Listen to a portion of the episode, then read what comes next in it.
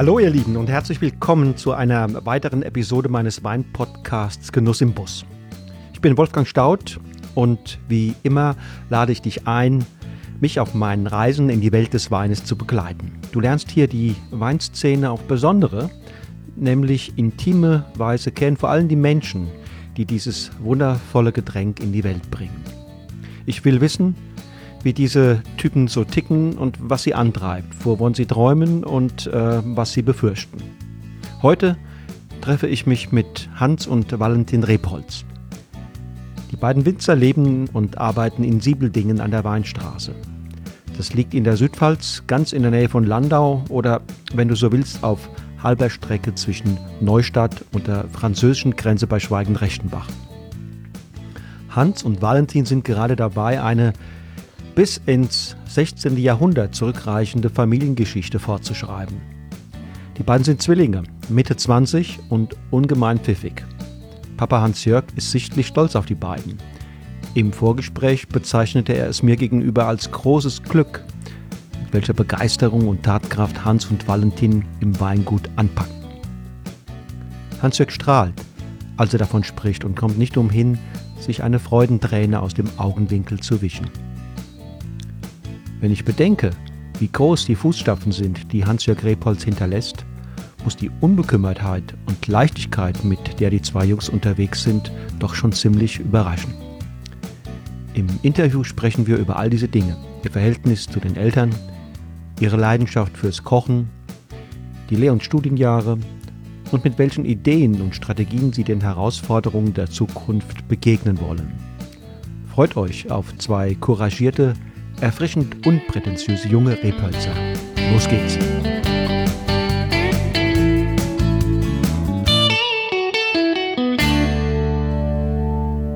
So, ich sitze hier im Probierstübchen ähm, des Weingutes Ökonomierat Rebholz mit den zwei, die hier demnächst das Ruder übernehmen werden, der, nämlich der Hans und der Valentin Rebholz. Herzlich willkommen oder schön, dass ihr da seid. Ja, ebenso. Äh, die beiden haben, haben eine sehr positive, eine sehr lockere Ausstrahlung. Ähm, ist es tatsächlich auch mit so einer, so einer, Art Haltung, mit der ihr durchs Leben geht? Ja, also äh, wenn ich jetzt von mir spreche und auch vom Valentin, denke ich, dass man das so sagen kann, ja. Also lockere, lockere Jungs, die ja. ähm, auch schon Spaß an der Arbeit haben hier im Weingut? Äh, sollte man auf jeden Fall haben, ja. ja. Spaß an der Arbeit. Ich denke, äh, sonst geht das gar nicht. Weil ähm, wenn man jetzt keinen Spaß an der Arbeit hat, dann äh, sind es irgendwann nur noch Abläufe, die man abackert und äh, man fängt nicht mehr an zu überlegen, was könnte ich vielleicht noch besser machen, äh, die Sachen zu überdenken, die ich mache. Und äh, aber auch generell, also ich denke, das ist ganz gut, weil wir haben ein sehr positives Klima bei uns im Weingut. Ähm, alle Mitarbeiter sind sehr positiv eingestellt. Und ähm, das überträgt sich auch auf neue Mitarbeiter jedes Jahr. Und ich äh, würde behaupten, dass wirklich jeder Mitarbeiter, der bei uns arbeitet, das leidenschaftlich macht und auch 100% hinten dran steht, hinter dem, was er macht. Klingt gut. Ihr seid Zwillinge, oder? Jo. Wer ja. ist der Ältere? Äh, ich, Hans, eine Minute. Eine ja. Minute, also ein Herzschlagfinale. Ja. Herzschlagfinale, ja. Entscheidung des Arztes. Nabelschnur bedingt. und, und wer ist der Wortführer? Äh, weder noch. Also bei uns gibt es keinen Wortführer. Ich denke, wir es beide sind dann äh, Wortführer in der, in der Diskussion, der Kommunikation. So vom, vom, Charakter her, von der Persönlichkeit her sehr ähnlich oder, oder, oder gibt es schon auch Unterschiede? Ja, ich denke, ähm, also schon sehr ähnlich, weil wir halt auch sehr viel äh, zusammen entscheiden. Aber äh, ja, manche Entscheidungen, also ähm, dann doch eher ein bisschen, ähm, Hans nimmt es manchmal ein bisschen gelassener oder wobei es, es äh, würde ich gar nicht mal so sagen. Ich glaube, einmal ist der eine vielleicht der gelassenere mhm. und einmal ist der andere der gelassenere und ansonsten vielleicht manchmal dann doch ein bisschen zu emotional bei mancher Sache, aber im Großen und Ganzen dann doch relativ ähnlich. Ja, ja wenn man aufwächst miteinander ähm, und die ganze Zeit miteinander arbeitet und auch äh, in seiner Freizeit äh, zusammen was macht, dann, äh, dann ist man sich natürlich relativ ähnlich. Ähm, und habt ihr in der Jugend schon hier sehr ähm, früh mit angepackt oder gab es auch Phasen, wo man gesagt hat, nee, habe ich keinen Bock, ich will Fußball spielen oder was nee. auch immer? Nee, eigentlich war das echt bei uns schon immer so, dass es die größte Qual war, äh, im Herbst in der Schule zu sitzen, mhm. wenn man genau gewusst hat, daheim wird gearbeitet. Ähm, und das Erste, was wir gemacht haben, äh, war der Schulranze in den Flur gestellt im Herbst und im Keller geguckt, was passiert und dann mit dem Traktor ins Feld gefahren und die Hausaufgabe vergessen. Ähm, also für uns war das schon immer mit Abstand das Größte, äh, überall dabei zu sein. Ähm, und ja. Das war also keiner hat euch da irgendwie motiviert, nee, nee. gezwungen oder Die mussten uns dann eher einbremsen und es war dann so, dass es hieß, jetzt werden erst die Hausaufgabe gemacht und dann dürft ihr raus. Ähm, und ich denke, wir hatten vielleicht aber auch den Vorteil, dass wir auch bei, bei unseren Eltern gesehen haben, dass das, ähm, was sie machen, dass sich das auch irgendwo lohnt und dass die auch da äh, Spaß dran haben, mhm. was sie machen und dass es auch gewürdigt wird. Mhm. Weil es bringt nichts, wenn ich mich äh, ähm, kaputt arbeite ähm, und wahnsinnig viel Leidenschaft in was reinstecke und keiner sieht's. Also das ist auf jeden Fall, äh, spielen da mehrere Faktoren zusammen. Ja, aber im, äh, die Jugend, die war schon so gestaltet, dass man natürlich äh, überall dabei waren, aber ähm, äh, jetzt von richtiger Arbeit kann man bei, bei Kindern natürlich nicht sprechen. Das ist mehr Spaß, dass man überall dabei ist und äh, überall am Werke ist. Ähm, äh, aber im Großen und Ganzen war das eigentlich schon immer so, dass wir, dass wir gern dabei waren. Natürlich gab es mal Phasen, wo wir gern äh, Motocross im Weinberg gefahren sind, anstatt Traktor. Ja. Ähm, Sprungschanze in die Zeile gebaut haben und unseren Mitarbeiter durchgedreht ist, dass er mit dem Traktor nicht mehr durchgekommen ist, aber äh, hat sich dann auch alles immer wieder geregelt irgendwie. Was ist der Hans-Jörg äh, für ein für Vater gewesen? Sehr zurückhaltend, er hat uns äh, sehr viel äh, Freiraum gelassen. Äh, vielleicht dann teilweise auch zum Leidwesen von unserer Mutter, die dann ähm, den anderen Part übernehmen musste, aber wir haben schon äh, sehr viele Möglichkeiten gehabt und, äh, und fast Narrenfreiheit in ja. eigentlich alle Bereiche. Ja, der war äh, im Endeffekt war er die Rettung beim dritten Eintrag im Hausaufgabeheft in der Woche. Äh, sind wir dann zu ihm. er hat das dann erledigt. Der hat es dann geregelt. Und er, ja. Genau. Und die ähm, Entscheidung im Grunde genommen gab es wahrscheinlich dann gar nicht. Machen wir das oder machen wir es nicht? Es war mehr oder weniger ähm, klar. Ja. ja, es hat sich so entwickelt mit der Zeit, auf jeden Fall. Es war dann ähm, eigentlich im Endeffekt während der Schule, denke ich, für uns schon klar. Die, die Wege waren dann ein bisschen unterschiedlich. Der Hans hat ja zuerst noch eine Ausbildung gemacht vorm Studium. Ähm, und ich habe äh, quasi dann direkt äh, Fachhochschulabschluss gemacht und ähm, ne, die Fachhochschulreife und äh, habe dann aufgrund dessen, weil ich dann noch keine ähm, praktische Erfahrung gehabt habe außerhalb des Ellerchen Weinguts, äh, mich für einen dualen Studiengang entschieden und vorher noch ein Jahr Praktikum beim Weingut Kranz gemacht. Mhm. Äh, und dementsprechend dann auch sehr viel äh, Praxiserfahrung außerhalb sammeln können. Und der Hans hat dann quasi den klassischen Weg äh, über Ausbildung und Geisenheim gemacht. Und wir sind jetzt am Schluss äh, gleichzeitig fertig war, ja, im Abstand von drei Monaten. Ja. ja. Ähm, was ist der im Kern der Unterschied jetzt Geisenheim oder, oder Neustadt? Ja, im, im Großen und Ganzen äh, ist halt Neustadt ein duales Studium, wenn man es jetzt mal generell nachschauen will. Und, äh, und Geisenheim ist ein klassisches Bachelorstudium äh, von drei Jahren mit sechs Semester. Mit zwar ähm, äh, einem äh, Pflichtpraktikum vorneweg und, äh, und einem kurzen Praktikum während der Semesterferien, wo man verpflichtend machen muss. Aber im Großen und Ganzen ist natürlich die, die Praxiszeit ähm, in Neustadt deutlich höher, deswegen geht das Studium ja auch länger. Das heißt, jetzt eurer Einschätzung nach, ihr habt ja wahrscheinlich hier und da mal auch einen Blick auf das geworfen, was der andere macht. Bereiten Sie ähnlich gut oder anders äh, auf die Praxis dann später im also Alltag ich, zu? Ich denke, ich denke fast. Ähm, also es, jeder, der was lernen will ähm, und der auf die Praxis vorbereitet sein will, ähm, der, der kann das in beide Studiengänge machen. Aber in, Neus in Neustadt wird man schon ach, am Anfang auf jeden Fall ein bisschen dazu gezwungen, in diesen Winzerberuf reinzukommen. Äh, das erste Jahr Studium in Neustadt besteht aus ähm, fast zehn Monate Praxis und in denen zehn Monate wachen dann schon mal äh, 15, 20 Prozent der Studenten wachen dann auf und brechen ab. Also es kann schon sein, dass auf jeden Fall von, also bei mir im Studium sind von 54 Leute haben 10 abgebrochen im ersten Semester äh, weil die gemerkt haben, dass äh, Winzer nicht nur Wein probieren ist, äh, sondern halt auch mit Arbeit verbunden ist. Und äh, ich denke, das ist ganz gut. Und am Schluss die Leute, die äh, dann in Neustadt abschließen, die haben auf jeden Fall schon auch wirklich ähm, Fähigkeiten, äh, um in den Beruf reinzukommen.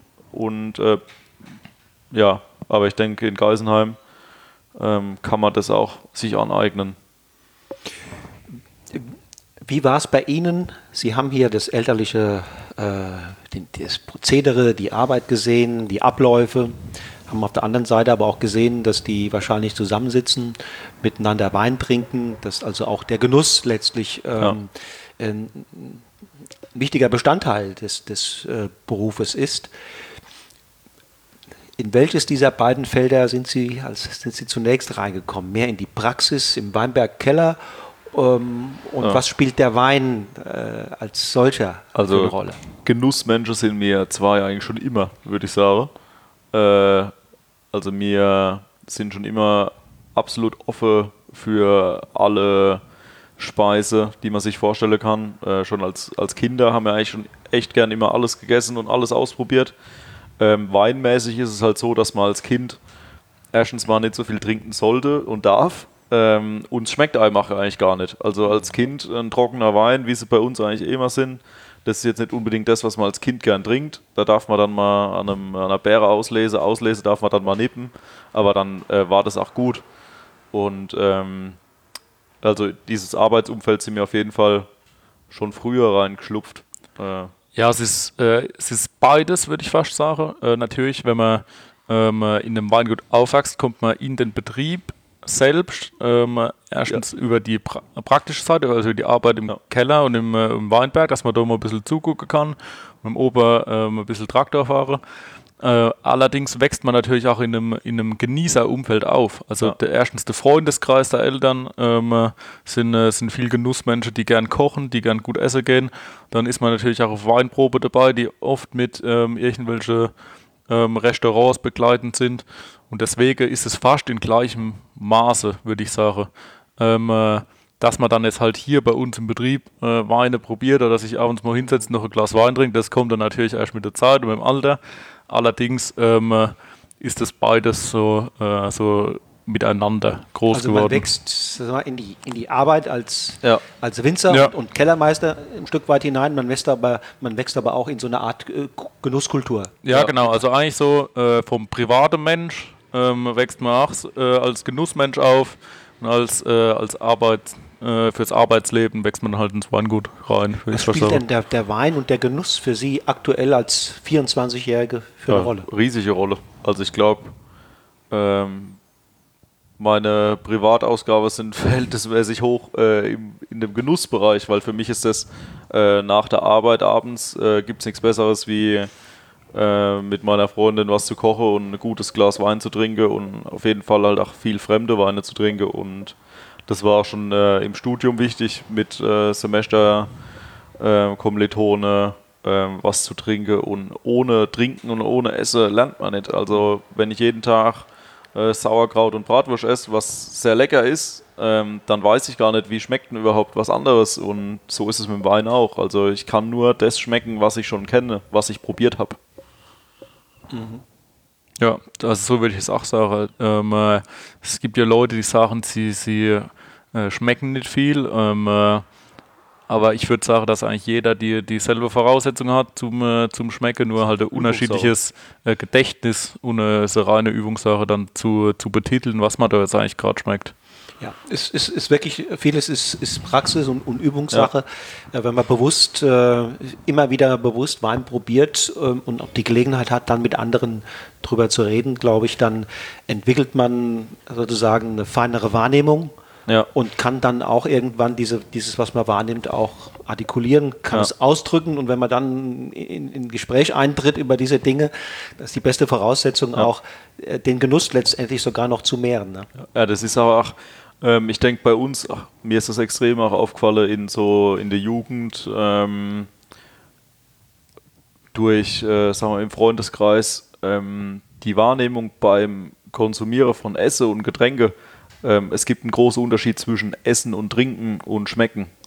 Äh, also es gibt halt wirklich sehr viele Leute, die äh, trinken, ohne was zu schmecken. Also das ist mir dann schon auch direkt aufgefallen bei verschiedenen ähm, Wasser oder wenn man keinen Unterschied zwischen Cola und Cola Light schmeckt, das kann ich nicht verstehen. Also das sind so ganz primitive Geschichten, aber es gibt wirklich viele Leute, die achten nicht drauf, sondern es wird halt einfach runtergekippt. Ja, man trinkt, äh, dass man, dass man Flüssigkeit aufnimmt und man isst, dass man, dass man satt ist am Ende vom Tag. Äh, Wenn es groß ist, ist es gut. ja. Ja. Das heißt, ich vermute, äh, Sie sagen, Sie ähm, trinken Wein gerne, auch probieren gerne auch andere Weine. Gibt es denn schon Vorlieben in der Welt der Weine? Ja, also mal probiert. Wir probieren auf jeden Fall schon alles und es gibt Sachen, die sind dann so, dass man jetzt, also hochwertige Weine und gute Weine schmecken immer gut. Aber es gibt dann Sachen, die trinkt man öfter und es gibt Sachen, die trinkt man weniger oft. Ähm, und also bei uns ist es schon so, dass wir jetzt so, also ein Profil haben wir auf jeden Fall, kann man schon sagen. Es ist schon eigentlich eher, es sind eher leichtere Weine, äh, aber auf jeden Fall komplex. Also nicht ähm, jetzt irgendwelche leichte Alltagsweine, sondern schon auch Weine mit, ähm, mit Nachhall, wo man halt auch ein bisschen was ähm, rausschmecken kann und wo halt auch wirklich jedes Glas ähm, dazu auffordert, wieder was Neues rauszuschmecken. Also nicht plakative Weine. Also gerade in dem Bereich Champagner, Burgunder, das sind schon unsere Favoriten und halt natürlich auch Deutschland. Also Deutschland ist halt auch sehr, sehr wichtig auf jeden Fall für mich. Burgund hat er genannt, äh, Champagner. ja, also Burgund. für beide. Ja, also ich würde sagen, dass ich auch ähm, äh, mit meiner meine persönliche Vorliebe eher in, den, äh, in der alten Welt unterwegs bin. Ähm, äh, also Burgund, Champagner, äh, das, die Klassiker, äh, Bordeaux auch äh, gereift, Ja, es gibt aber auch äh, deutsche Rieslinge und dann natürlich gibt es halt auch große Weine aus der neuen Welt. Also das sind ähm, äh, wahnsinnig gute Malbec aus Argentinien zum Beispiel. Äh, es gibt teilweise auch ähm, super Chardonnay aus, aus Argentinien. Oder, Rioja. Ja. Immer wieder, wenn man Rioja aufmacht, ist es am Schluss dann doch eine Offenbarung. Ja. So ein 30 Jahre alter. Ja. oder Kalif also selbst Kalifornien macht mittlerweile oder seit längerer Zeit ja auch äh, super interessante Chardonnay. Da gab es einen wahnsinnigen Stilwechsel weg von dem holzig, buttrigen äh, neue Welt-Stil. Die schmecken ja schon fast äh, wie alte Welt Chardonnay und auch Spätburgunder und Cabernet Sauvignon. Das ist halt das, das Schöne am Wein, dass das so wahnsinnig vielfältig ist. Man weiß eigentlich gar nicht, was man so richtig gern trinkt. Es gibt natürlich ein paar Sachen, wo ich jetzt sage, das ist jetzt nicht so mein äh, jeden Tag äh, Favorite. Äh, Aber aber halt Sache, die hat man mehr im Keller. Ja, Aber das Entscheidende ist letztlich die, die Reise durch diese Welt Genau. und immer wieder neuen, richtig. neuen Ja. Produkten zu Und, begegnen. und wie passt es halt auch zum Essen? Also ich würde jetzt auch niemals irgendwie mir blind irgendwas aus dem Keller hole, egal äh, zu was ich was ich jetzt esse. Es muss halt schon auch irgendwo passen. Und da haben Sie auch schon ein Gefühl oder äh, ähm, ist das, sind Sie da noch am, am Lernen? Nee. Kochen Sie schon? auch? also Ja, wir kochen schon immer. Ja. Also Koche, das ist eine von der größten Leidenschaften von uns. Ich würde auch sagen, dass wir beide ziemlich gut kochen. Und äh, das hat man dann im Gefühl, was man, was man da dazu jetzt gern trinken will. Das ist, gefällt mir eigentlich relativ leicht. Und meistens passt es dann auch ganz gut. Wobei die Weine, die wir halt auch gern trinken, das sind auch oft äh, Weine, die, Die, die eh gut zum Genau. Essen gehen. Also wenn man jetzt gereifte Riesling, ähm, da kann man jetzt nicht oft was falsch machen, wenn man den Wein jetzt gern mag. Ähm, äh, ja, das ist jetzt nicht, nicht so die, das große Hexewerk. Und dann wird, werden die Eltern verwöhnt. ja, auf jeden Fall. Ja, ist schon so, dass wenn wir, wenn wir zusammen essen ähm, äh, oder wenn wir ähm, äh, ja, sonntags äh, zusammen kochen, dann, dann kochen oft der Valentin und ich. Der Vater ist immer der, der samstags auf den Markt geht äh, und die Mutter, die darf sich dann auch mal ausruhen, weil äh, die, die arbeitet über die ganze Woche ziemlich was weg und äh, dann darf die mal die Füße hochlegen sonntags. In der Woche kocht also die Mama. Äh, ja, also in der Woche äh, mittags. Wir haben zwar auch äh, eine Haushälterin und Köchin, aber unsere Mutter, die ist eigentlich überall dabei. Man weiß gar nicht so richtig, wie die das anstellt, überall äh, äh, mitzuwerken, hinterm Herd zu stehen, hinterm, hinterm Telefonhörer, am Computer und dann noch im Weinverkauf und dann auch noch äh, im, äh, im Haus alles managen und die Mitarbeiter zu führen. Äh, das ist schon äh, beeindruckend. Die gute Fee für alles. Ja, überall, überall. Und danach wieder zu kontrollieren, ob wir auch alles richtig machen. Weil der Papa das ja nicht macht. Ne? Ja, der macht das auf jeden Fall auch, aber der ist natürlich auch, also den, äh, mit dem können wir uns dann auch schon so in manche Sache detailliert vertiefen und dann sagt die Mutter, jetzt äh, reicht's aber mal, jetzt wird mal wieder gucken wir, dass irgendwas anderes wieder geschafft wird. Also das sind wir schon alle, wir drei Männer, schon auch ein bisschen detailverliebt in manche Sachen. Mhm, mh, ja. Begeisterungsfähig und dann mitunter ins Detail verliebt, ähm, ja. in, in das Schöne. Ja. Ja, also wenn was, äh, wenn wir was machen, dann, äh, dann sollte es auch schon gut werden. Also was mich extrem unzufrieden macht, äh, ist, wenn, äh, wenn was nicht so läuft, wie ich das will und das am Ende auch nicht genauso gut ist, wie ja, ich das haben will. Dann, äh, Kompromisslösungen. Ja, das Kompromisse gibt es bei uns nicht, würde ich sagen. Auch, das haben wir früher auch schon äh, oft gemerkt, weil die Kompromisslösung ist dann die, die dann sp spätestens ein Jahr danach ähm, durch die perfekte Lösung dann ersetzt wird. Und dann hat man im Endeffekt mehr Zeit, gebraucht. Und wenn man es direkt richtig gemacht hätte, dann wäre es mit Sicherheit besser gewesen. Was ja. heißt das auf den Wein übertragen? Also Sie haben also auch an den Wein äh, sehr hohe Ansprüche. Ja. Die, ja. Wie, wie, schlägt sich das nieder? Was wünschen Sie, wie wünschen Sie sich Ihre Weine, die Sie, wo Sie selbst die Hand im, im Spiel haben? Ja, also da ist äh, das Erste, was mir wirklich jetzt dann gerade auch einfällt, nach, den, äh, nach dem, was man gesprochen ist, äh, kompromisslos. Ähm, äh, denn äh, der Wein soll, soll schnörkellos sein. Ähm, äh, soll absolut brillant sein, soll klar sein, gut strukturiert und, und für mich ähm, ist es ein Wein, der irgendwo hingebogen wurde, wo er eigentlich nicht hin will, äh, weil das irgendwie mit der Weinbergsarbeit nicht gestimmt hat, äh, ist das, was ich überhaupt nicht haben will. Also ein Wein soll in sich stimmig sein, das soll man, den soll man probieren und äh, soll eigentlich jeder dann nicken und sagen, ja, der Wein, der ist so, wie er, wie er werden sollte. Ähm, äh, und das, das merkt man auch, so hat was mit, mit, dem Wesen und mit dem Charakter von einem Wein zu tun. Stimmen Sie zu? Ja. Ja, aber das ist auch bei uns, wenn wir äh, die Cuvées machen, die Weine probieren im Keller, die Jungweine, ähm, dann hatten wir, und wir probieren schon jetzt mindestens sechs Jahre, probieren wir jedes Jahr im Frühjahr mit. Ähm, und seit, äh, ich würde sagen, seit drei Jahren sind wir echt schon schwer in der Verantwortung. Äh, was jetzt auch die Cuvées angeht, wir hatten noch nie den Punkt, dass wir uns nicht einer Meinung waren mit den Weinen. Ja. Der eine war dann vielleicht eher so und hat gesagt, ja, ähm, ihm schmeckt jetzt dieses Jahr ganz besonders der gut, aber im Endeffekt äh, hatten wir schon immer ganz genau dasselbe Ziel, äh, auch von unserer Vorstellung von dem, was wir machen wollen. Und das ist auch bei uns vielleicht der Vorteil, dass es dass wir in unserer Familientradition nicht nur die Tradition haben, äh, ein Weingut zu sein, sondern wir haben einen Stil. Also unser Weingut hat einen Stil und äh, diesen Stil, ähm, den haben wir einfach auch im Blut und das ist hm. das, mit dem wir uns immer noch identifizieren. Ja. Also das ist, das macht es dann teilweise auch schon, äh, schon fast einfach, würde ich sagen. Mhm. Äh, im, äh, im überspitzten Sinn, wenn man nicht den, äh, den äh, Trends hinterher rennt und versucht, da irgendwie einen, einen Wein auf den Markt zu bringen, wie er den Leuten jetzt gut schmeckt, ähm, sondern man produziert eigentlich einen Wein, wie, wie das der Stil des Hauses ist, dann äh, ähm, äh, und eigentlich wie, wie man selbst auch ist, ähm, dann fällt es eigentlich schon leicht und dann hat man auch immer wieder den, äh, den Aha-Effekt und das ist also äh, ich spreche jetzt von mir, wenn wir, wenn wir die Weine zusammenstellen, die einzelnen Partien der einzelnen Weinberge und dann, äh, dann ist es wie, so ein Fingerschnips, äh, wenn es passt. Und das passt dann auch äh, perfekt. Und wenn, wenn der Moment nicht da ist, dann ist es für mich immer der, der Kompromiss-Moment äh, noch und dann äh, probieren wir so lange weiter, bis es halt einfach passt. Und, äh, und das geht dann eigentlich auch immer zum alles so. Zum Glück haben ja. wir das eigentlich fast nie, der ja. Punkt. Weil äh, wenn man nicht direkt, und das haben wir auch schon gemerkt, also wir hatten das eigentlich ganz selten, wenn man nicht direkt 100% mit was zufrieden ist, dann murkst man, bis es passt. Äh, und dann ist es teilweise auch gut, wenn man sagt, okay, jetzt probiere ich die nächsten vier Wochen gar nicht.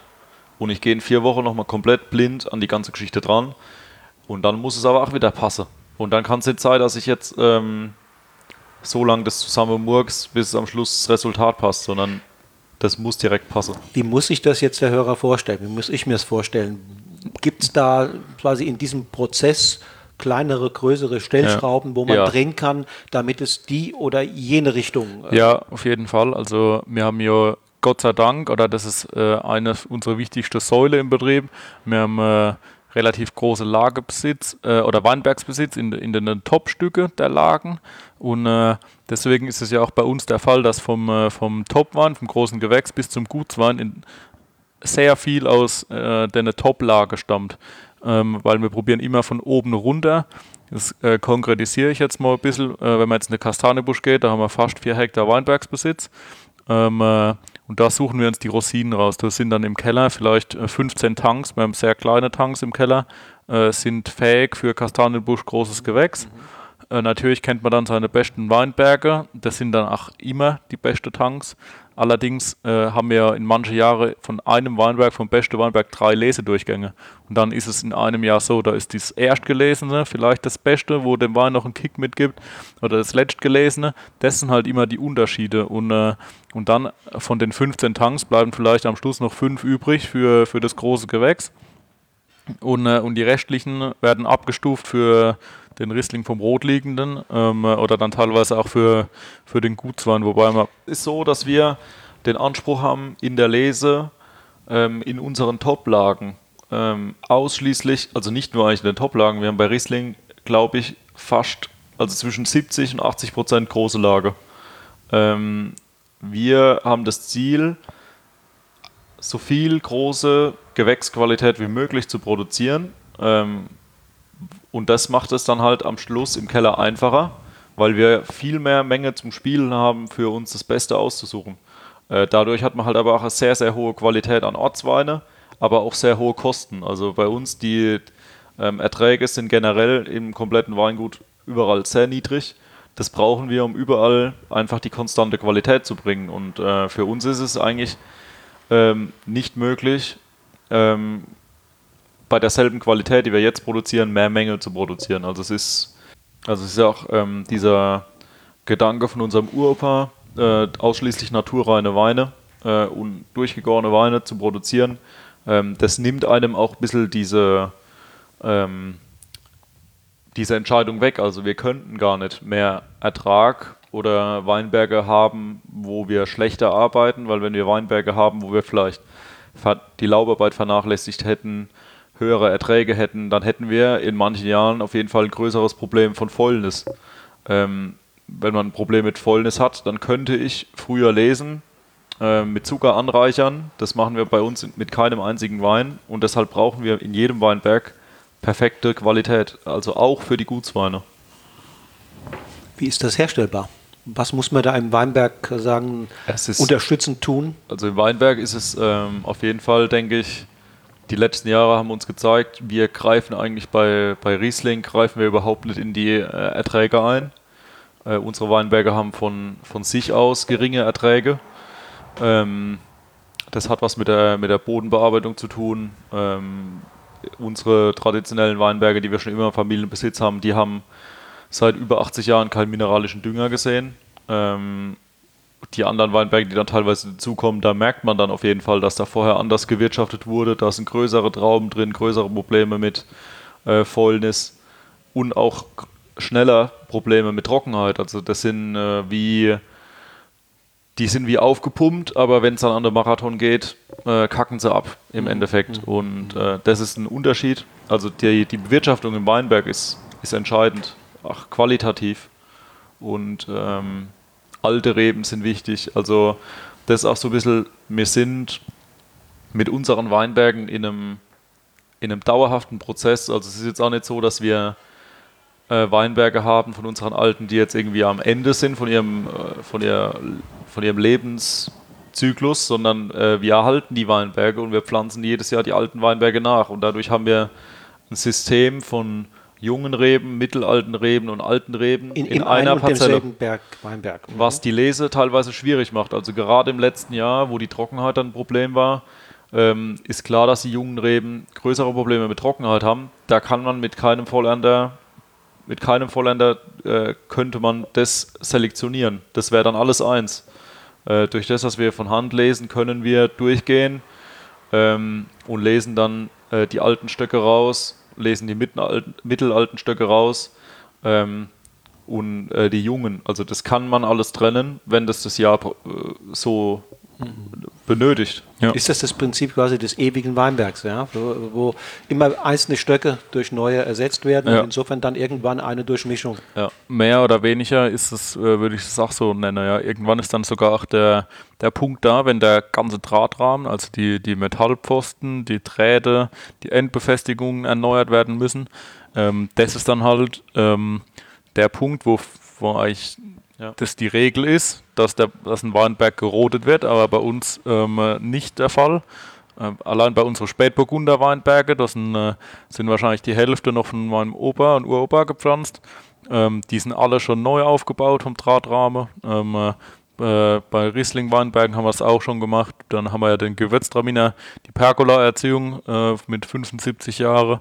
Ähm, der ist jetzt schon zum dritten Mal komplett neu aufgearbeitet worden vom, vom, äh, vom Drahtrahmen und die Stöcke werden immer ersetzt. Also das ist so das, wo wir im Prinzip hinwollen. Und die letzten Jahre, die zeigen das ja auch, ähm, äh, wie wichtig das ist, alte Reben zu haben. Man kann in einem, in einem perfekten Jahr, kann man aus einem jungen Weinberg, aus einer guten Lage, auch einen super guten Wein machen. Ähm, äh, aber in schwierigen Jahren. Aber in schwierigen Jahren, da sind die alten Weinberge äh, einfach umso wichtiger. In nassen Jahren äh, lagern sie nicht so schnell Wasser in die Trauben ein und in trockenen Jahren haben sie länger Wasser. Also das ist einfach, die äh, sind einfach ruhiger und nicht so schnell in allen Belangen. Also und das ist halt dann von Vorteil. Also der alte Weinberg kann man so sagen, trotz sagen, den, den Unstetigkeiten des Klimawandels besser als, ein, als, als jüngere Anlagen. Ja, also man hat äh, die letzten Jahre hat uns auf jeden Fall aber auch gezeigt, dass wir ähm, durch den Klimawandel, also durch die extremere Trockenheit, haben wir einfach mehr Stockausfälle durch SK. Das ist ein Pilz, der die Leitbahn der Rebe zerstört. Ähm, dadurch einfach, also in manchen Parzellen auf jeden fast schon im Prozentbereich jedes Jahr äh, Stöcke nachpflanzen müssen und äh, das funktioniert halt alles nur von Hand. Wenn ich den Weinberg nach 30 Jahren roden würde, könnte ich ihn mit der Maschine neu setzen. Ähm, und, ähm, aber in dem Bereich, in dem wir Wein, Wein ausbauen, und das ist eigentlich fast ausschließlich im absoluten Premium-Bereich, ähm, da lohnt es sich, den Weinberg zu erhalten.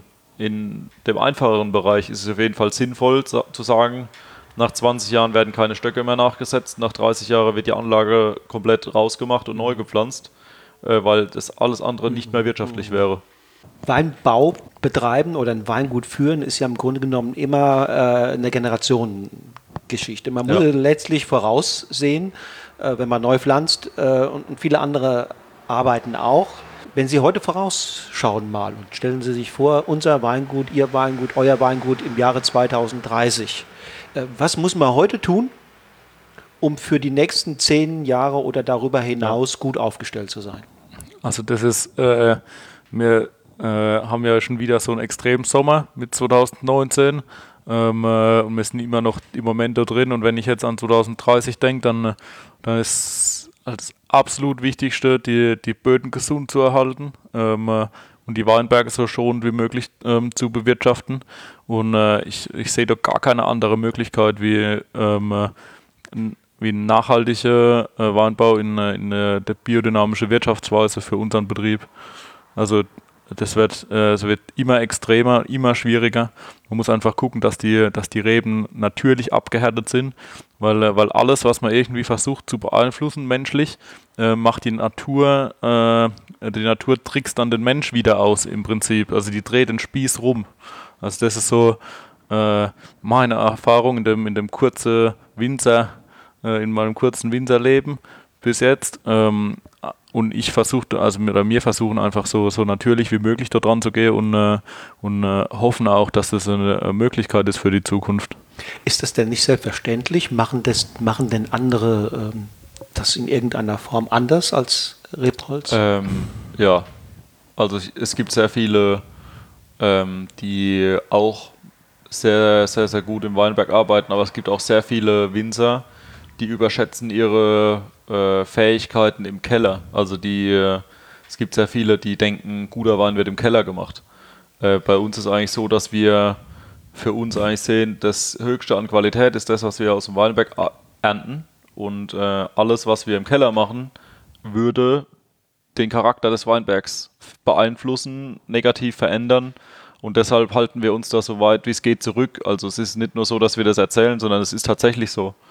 Und ähm, wenn ich jetzt den Weinberg vernachlässige als Winzer, ähm, dann äh, kommt am Schluss, also es wird austauschbar, ich habe keine ähm, Jahrgangscharakteristik mehr, es wird alles irgendwo ähm, so zugeschnitten, wie es sein soll.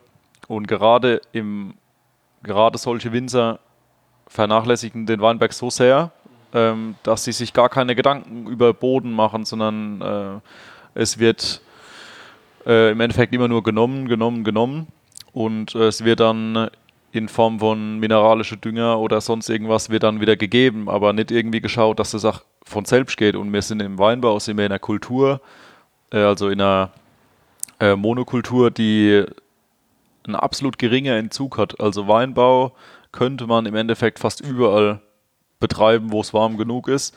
Äh, die Rebe braucht sehr wenig an Nährstoffe.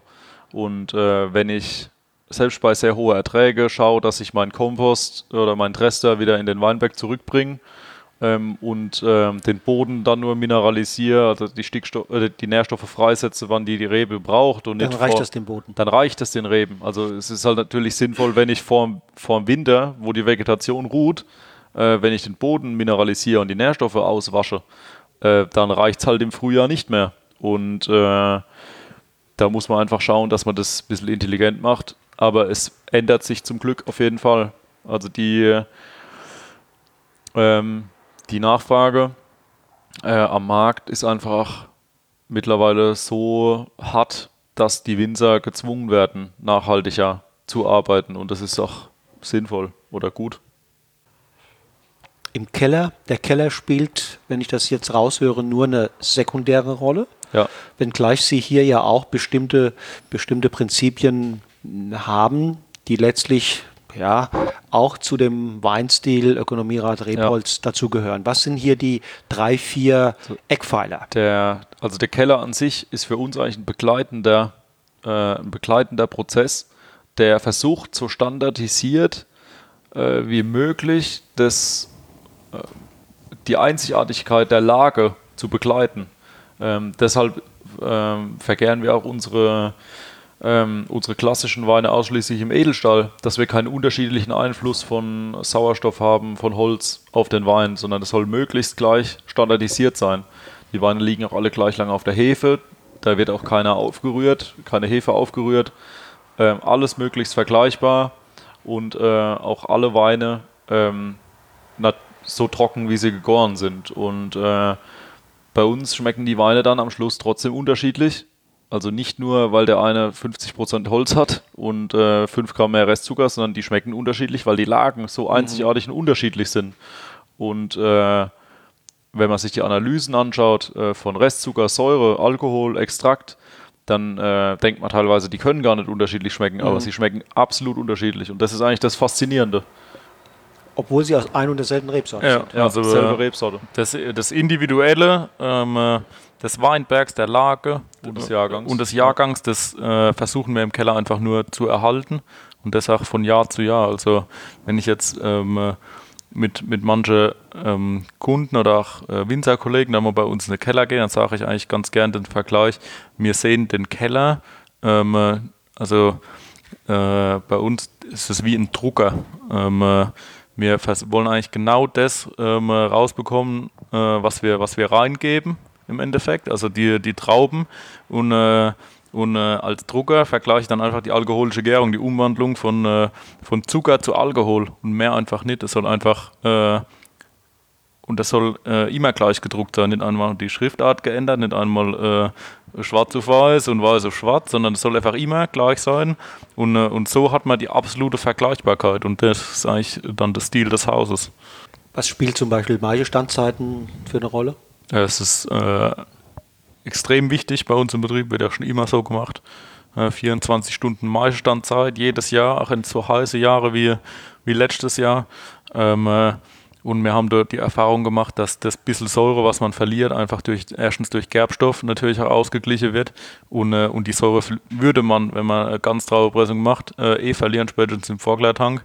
Natürlich hat man ein bisschen mehr Kalium rausgelöst, aber das ist auch äh, geschmacksgebend. Das bringt auch die Mineralität und die Struktur mit sich äh, und dem Weinrückgrat. Und deswegen halten wir an der, an der Maisstandzeit äh, absolut fest und es hat sich auch in mehr, mehr probieren ja jedes Jahr auch was aus, das darf man nicht vergessen. Das ist nicht so, dass wir ähm, äh, stumpf da vor uns hinarbeiten, es jedes Jahr exakt gleich machen. Natürlich werden jedes Jahr ein paar Sachen ausprobiert und alles immer wieder in Frage gestellt, was wir machen.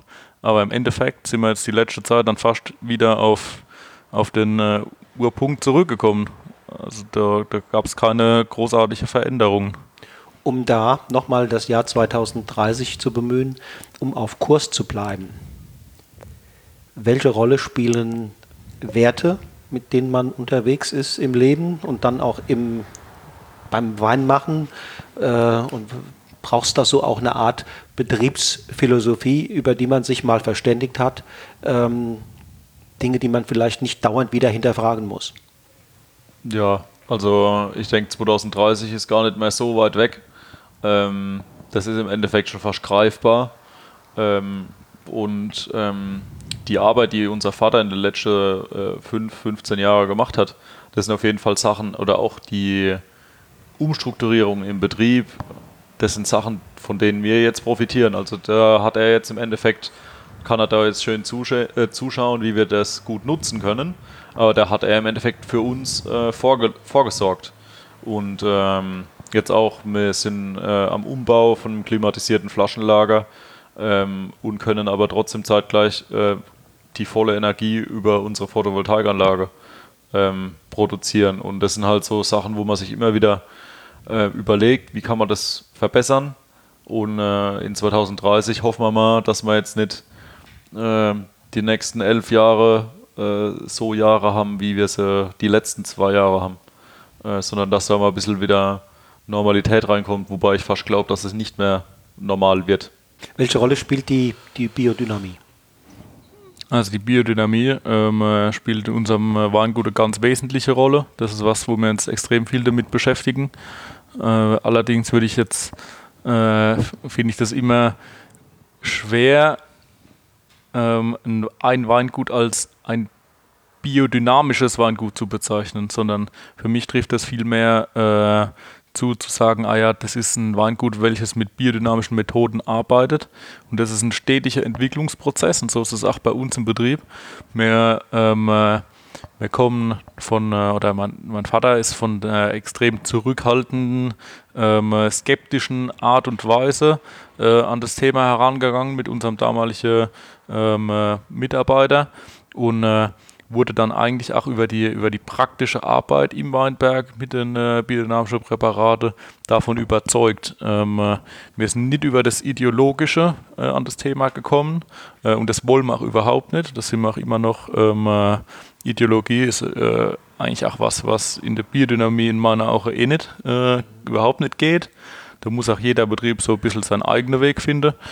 Ähm, aber wie ich schon gesagt habe, das ist ein, ein stetiger Prozess, ein stetiger Wandel. Man probiert extrem viel aus und, äh, und das ist eigentlich vielleicht auch in meinen Augen das Wichtige, dass man auf so viel Sache achtet, äh, so viel Sache beobachtet, sich extrem viel Gedanken macht, ähm, äh, dass vielleicht sowas schon äh, extrem viele Auswirkungen mit sich bringt. Und äh, gerade mir, ähm, äh, ich, wer meinen Vater kennt, also ich würde meinen Vater jetzt als sehr als besonnenen, zurückhaltenden Menschen äh, bezeichnet, der nicht unbedingt mit, ähm, äh, mit seine, seine Schläppsche und, äh, und äh, Pferdeschwanz ähm, äh, im, im Garten ackert und Brennnesseljauche äh, verspritzt.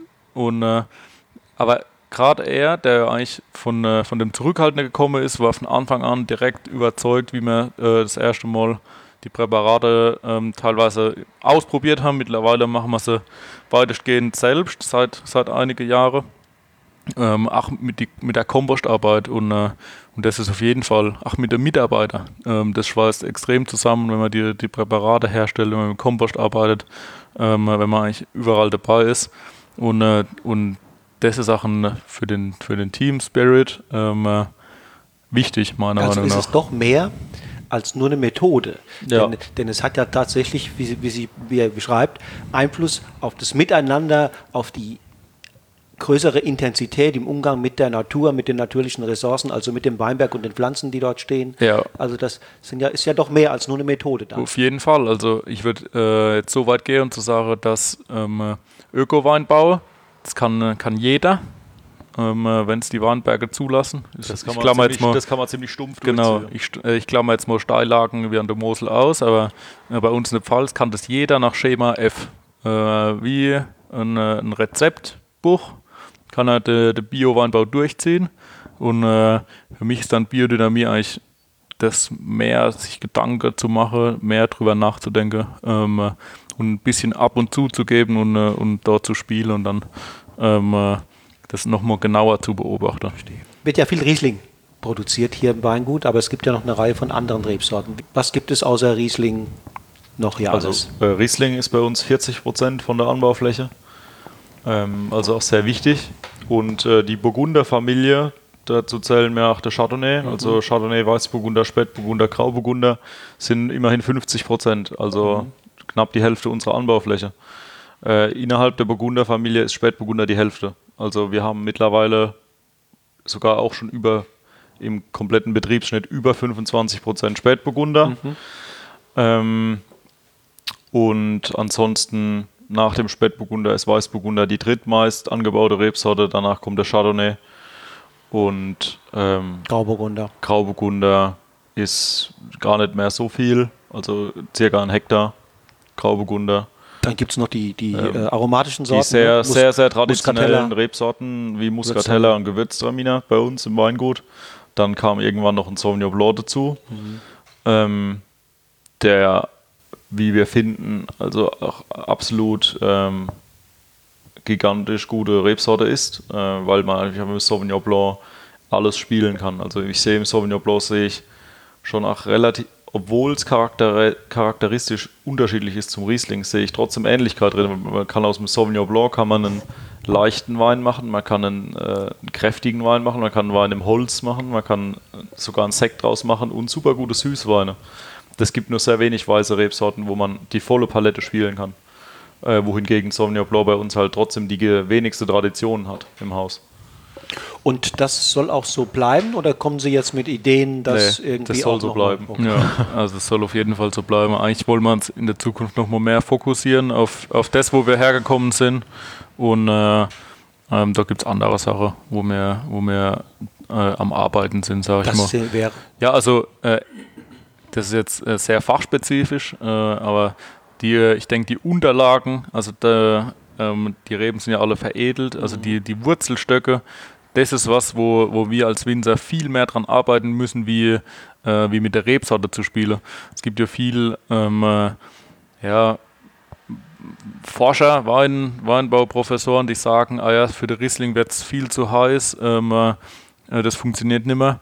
Äh, das sehe ich nicht so. Ich sehe eigentlich das eher so, dass die Trockenheit ein Problem werden kann und da ist es nicht die Lösung, nicht mehr Riesling zu pflanzen sondern Cap äh, und Cabernet Sauvignon, sondern eher mit der, mit, den, äh, mit der Art des Wurzelstocks, wo der Riesling drauf sitzt, zu arbeiten. Die, das kann man natürlich nicht einfach von heute auf morgen. Ne? Nee, Das, das ist ist- ein lang, langfristiges Äh, Projekt. Das ist das Problem. Wenn wir jetzt nächstes Jahr was ausprobieren, haben wir in zehn Jahren äh, die Ergebnisse. Und das ist ja auch das Problem von, von den ganzen wissenschaftlichen Institute im, im Weinbau. Wenn da irgendjemand eine neue Rebsorte zulassen will, die gibt es 20 Jahre später. Da Ja, weiß niemand mehr, ob er überhaupt noch im Amt ist. Ja. Ja. Und äh, die Ziele verändern sich auch. Also zum Beispiel die Rebsorten, die jetzt auf den Markt kommen, äh, neue Rebsorten, die wurden im Endeffekt vor 30 Jahren gekreuzt. Vor 30 Jahren gab es noch ganz andere Interessen. Also vor 30 Jahren wollte man vielleicht sogar eine Rebsorte, die wahnsinnig viel Zucker produziert, aber jetzt haben wir im Endeffekt die Problematik von äh, Rebsorten, die viel Zucker pro produzieren und äh, Klimaveränderung. Und ähm, es ist sehr schwer, äh, da irgendwo ein Rezept zu finden. Richtig. Sie müssen sich als Winzer ja sehr breit aufstellen. Ne? Also vom die Natur beobachten, Arbeit im Weinberg, die, die Arbeit im Keller. Ähm, das geht ja hin bis letztlich äh, der Kontakt äh, zu den Händlern, zu den, zu den Endkunden. Das heißt, man muss sich auch mit dem Thema Marketing beschäftigen, man muss mit dem Thema Branding, äh, Ja. äh, ja, wer wollen wir sein, wie wollen wir wahrgenommen werden, wie wollen wir mit der Öffentlichkeit kommunizieren. Haben Sie da Vorstellungen entwickelt bereits? Ja, äh, Vorstellungen Jetzt eher weniger. Also es ist so, dass wir eigentlich unser Gesicht wahren wollen, wie wir es haben. Äh, aber vermarktungsmäßig sind dann doch der Hans und ich eher ein bisschen ähm, zurückhaltender. Also wir sind keine ähm, Menschen oder bei uns eigentlich generell die ganze Familie keine Menschen, die jetzt ähm, mit der Tür ins Haus fallen, äh, sondern das ist bei uns so, dass wir ziemlich gut mit dem, was wir erzählen, von unseren Überzeugungen, da können wir gut überzeugen und das ähm, funktioniert auch gut, aber wir sind keine. Ähm, ja, wir ja. sind kein Marktschreier. Ähm, äh, unser Wein ist ehrlich, wir sind ehrlich und das ist einfach das, das ist so das Haupt, das ist das Hauptding. Die Kunden, die wir dann haben, das ist auch das. Ähm, unsere Kunden, das sind auch nachhaltige Kunden. Das sind nicht Kunden, die jetzt einmal bei uns eine Flasche Wein kaufen, weil wir dieses Mal vielleicht die aufregendsten waren und die, die am lautesten geschrien haben, und, ähm, sondern die Kunden, die wir überzeugt haben, ähm, die wissen auch, dass das ehrlich ist und dass sie in fünf Jahren immer noch so ein ehrliches Produkt bekommen. Und wir haben sehr, sehr ähm, gute alte Geschäftsbeziehungen und auch mit unseren Händlern. Der Markt hat sich ja gewandelt. Also das Weingut ist ja von 100% Endverbraucher, ähm, äh, also auch mit Gastronomie da noch äh, mittlerweile fast zu ja, oder über 30 Prozent Export hat sich gewandelt. Aber auch im Export haben wir sehr nachhaltige Geschäftspartner. Was wünschen Sie sich für die Zukunft? Ja, ich, ich wünsche mir, dass wir auf jeden Fall äh, Weinbau weiter so betreiben können, wie wir es jetzt machen. Dass wir uns äh, weiterhin hinterfragen. Ähm, äh, Im Prinzip bin ich relativ oder ich bin äh, extrem zufrieden, wie es im Moment läuft und ich hoffe, dass es auch so bleibt. Sorgen? Gibt es auch Sorgen, wenn Sie. Ja, also ich glaube, ähm, bei so einem Sommer wie 2018, wenn man, ähm, ja, und vor allem jetzt auch 2019, wir haben ja das Sommer 2018, haben wir noch in der ähm, in der Beine. Ähm, da macht man sich schon Sorgen, wie das weitergeht. Und äh, wenn wir jedes Jahr äh, Angst haben müssen, dass, äh, dass es uns die Reben vertrocknen und äh, wenn dann das erste die erste Wolke kommt, hat man schon direkt wieder Angst, dass es hakelt. Ähm, da hat man schon Sorgen, weil wir leben ja davon und wenn wir ein Jahr nichts ernten, dann müssen wir ja mindestens ein Jahr überbrücken. Und ähm, das ist dann schon so, dass man sich da ein bisschen mehr Normalität wünscht. Ähm, aber ich denke, wir, man muss einfach in dem, was man macht, vorsorgen und ähm, das ein bisschen besser ausgleichen. Also da schauen, dass mhm. jetzt die Böden stabil genug sind bei Starkregen, aber auch stabil genug sind bei Trockenheit mhm. und ähm, nicht immer nur aufs eine Extrem setzt, sondern manchmal auch ein bisschen den Mittelweg geht. Welches ist der Lieblingswein? Gibt es einen im eigenen äh, Portfolio? Also für mich äh, ist das jetzt extrem schwierig, so Frage zu beantworten. Es ist immer momentabhängig, äh, es ist äh, jahresabhängig, also je nach Jahrgang ja. stimmungsabhängig. Was gibt es ähm, gerade zu essen? Ja, ja, richtig, das kommt auch noch dazu. Mhm. Genau. Und welchen Wein trinken wir jetzt? Also jetzt wäre ich mit einem äh, mit einem leichten Riesling, wäre ich jetzt glücklich. Oder Muscateller, wäre auch gut. Ja. Fein. Herzlichen Dank Ihnen beiden. Ja, sehr gern. Sehr gern. Vielen Dank. So, ihr Lieben, das war das Interview mit den Repolz-Zwillingen, Hans und Valentin, den zwei ungemein sympathischen Jungs. Den beiden gehört die Zukunft. Und wie sie sich heute präsentieren, dürfen alle, die die Repolz-Weine lieben, die Fans authentischer Weine von zeitloser Schönheit, für die Zukunft noch viel von den beiden Jungs erwarten. Demnächst treffe ich mich mit Vater Hans-Jörg und erörtere die Dinge dann aus einer doch gänzlich anderen Perspektive. In 14 Tagen bin ich aber zunächst einmal in Rheinhessen unterwegs. In Dalzheim im wunderschönen Wonnegau treffe ich Marie-Louise Raumland. Sie ist gerade ins elterliche Weingut eingetreten, um in naher Zukunft dort gemeinsam mit ihrer Schwester die Geschicke zu leiten. Mit ihr will ich natürlich über die Raumlandsekte reden, schließlich zählen sie zum Feinsten, das hierzulande in dieser Kategorie zu haben ist. Vor allem aber möchte ich von Marie wissen, was es braucht, um einen richtig guten Sekt auf die Flasche zu bringen und ob es stimmt, dass die Champagne den hiesigen Qualitäten immer noch um Lichtjahre voraus ist. Schalte also wieder ein, wenn die nächste Episode von Genuss im Bus in zwei Wochen an den Start geht. Und noch was. Demnächst startet übrigens wieder mein Online-Kurs. Mehr Informationen dazu wird es in Kürze geben. Weitere interessante Angebote gehen Anfang 2020 an den Start. Mehr darüber findest du unter www.wolfgangstaud.com. Und wenn dir dieser Podcast gefällt, sag es weiter. Informier deine Freunde und alle Menschen, die sich ein bisschen für Wein und die Welt, in der er entsteht, interessieren. Für heute rufe ich dir zu, lass es dir schmecken. Tschüss und auf Wiedersehen.